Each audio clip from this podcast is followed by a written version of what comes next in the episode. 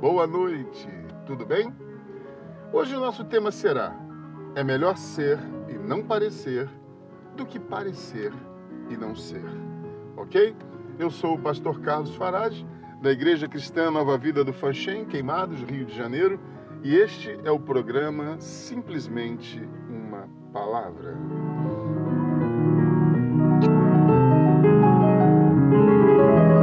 Mateus, capítulo 7, dos versos 21 a 23, está escrito: Nem todo o que me diz Senhor, Senhor entrará no reino dos céus, mas aquele que faz a vontade de meu Pai, que está nos céus. Muitos naquele dia vão me dizer: Senhor, Senhor, nós não profetizamos em seu nome e em seu nome não fizemos milagres? Então lhes direi claramente: Eu nunca conheci vocês. Afastem-se de mim, vocês que praticam o mal. Meu Deus, que coisa terrível será ouvir no dia do Senhor esta sentença. Meus amados, sempre existiu e hoje não é diferente. Pessoas que em seu interior negam a Cristo ressurreto, negam o Cristo ressurreto, o Filho de Deus mas se apresentam aos homens e à igreja como personagens e que encarnam uma falsa santidade. Santidade essa que não fica encoberta diante de Deus. No livro de Isaías, no capítulo 29, no versículo 13, está escrito: Porque o Senhor disse: Este povo se aproxima de mim e com a sua boca e com os seus lábios me honra mas o seu coração se afasta para longe de mim. Meu amado, minha amada, ouça isso que eu vou lhe dizer.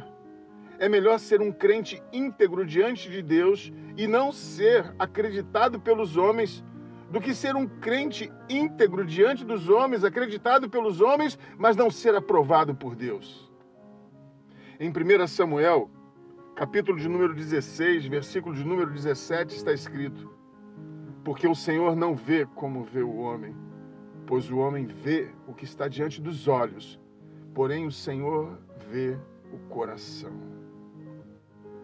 Minha amada, meu amado, se você tem se enganado, aparentando ser o que você não é, vivendo uma vida de aparência, um casamento de aparência, um comprometimento com a igreja de Cristo, com o pastor e com os seus irmãos apenas de aparência, eu convido você para hoje pedir perdão a Deus, se arrepender e iniciar um novo ciclo de fé, comprometimento e serviço com o Deus Todo-Poderoso que te ama e é misericordioso o suficiente para te perdoar e te livrar de toda a injustiça. Vamos orar? Nosso Deus e Pai, Senhor Todo-Poderoso, Graças te damos pela tua palavra que é poderosa, Senhor Deus, e que nesta manhã a tua palavra venha ferir os corações dos teus ouvintes, trazendo-os a uma realidade vivificada por ti através do Espírito Santo de Deus. Perdoa esse teu filho, essa tua filha que nesta hora confessa, ó Deus, a ti, ó Deus, que tem vivido uma vida de aparência, Senhor. Ó Deus, perdoa, Senhor, esse teu filho, essa tua filha, ó Deus, e que neste dia venha se iniciar um novo ciclo de vida, cuja o temor ao Senhor seja o princípio da sabedoria desse teu filho. Eu abençoo esse teu filho, essa tua filha, e faço isso em nome do Pai, do Filho e do Espírito Santo de Deus. Amém. E graças a Deus.